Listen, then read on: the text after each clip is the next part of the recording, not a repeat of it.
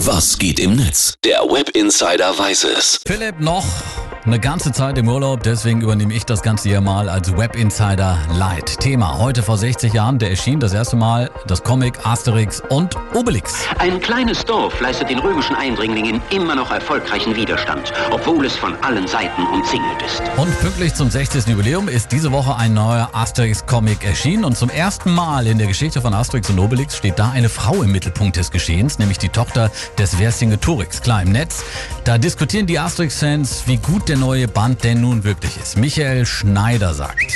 Die ersten paar Seiten fand ich nicht so überzeugend, aber im weiteren Verlauf steigert sich der neue Asterix dann doch noch auf das erwartet hohe Niveau der letzten Jahre und erzählt eine unterhaltsame und nachdenkliche Geschichte.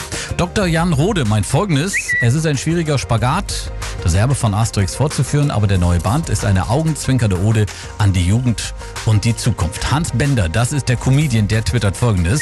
Da ist er, der neue Asterix, und er ist sehr gut. Schöne Geschichte, hohe Gagdichte, die Jugend begehrt auf. Sehr aktuell, sehr lustig, sehr gelungen. Die spinnen, die Teenager. Und Stan, der tweetet kurz und knapp folgendes. Was gibt Schöneres, als in der Mittagspause den neuen Asterix zu genießen? Beim Toy Tatis. Der neue Asterix zum 60. Jubiläum ist da. Die Tochter des Vercingetorix. Und zum ersten Mal geht's bei Asterix um starke Frauen, um Umweltverschmutzung durch Obelix und Einschränkung des Wildschweinkonsums. Also aktueller geht's wirklich nicht. Darauf brauche ich erstmal einen Zaubertrank.